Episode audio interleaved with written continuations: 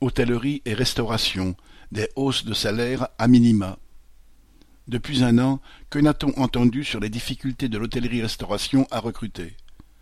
D'après l'organisation patronale UMIH, sur le million de salariés du secteur, 237 000 salariés l'auraient quitté depuis la pandémie et 30% des postes seraient non pourvus.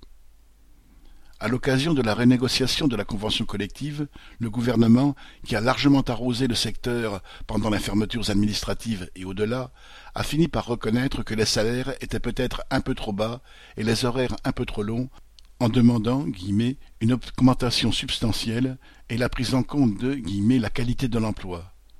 On a connu, il est vrai, des demandes plus impérieuses.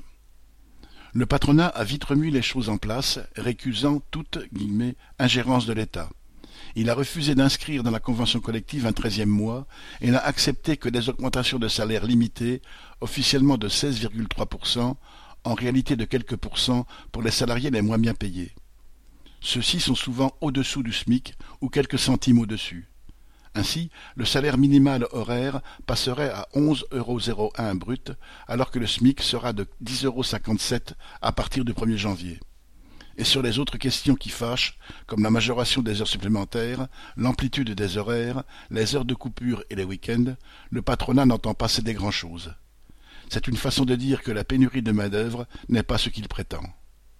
Comme chaque capitaliste le sait, il n'est pas nécessaire d'avoir mal pour pleurer fort. Michel Bondelet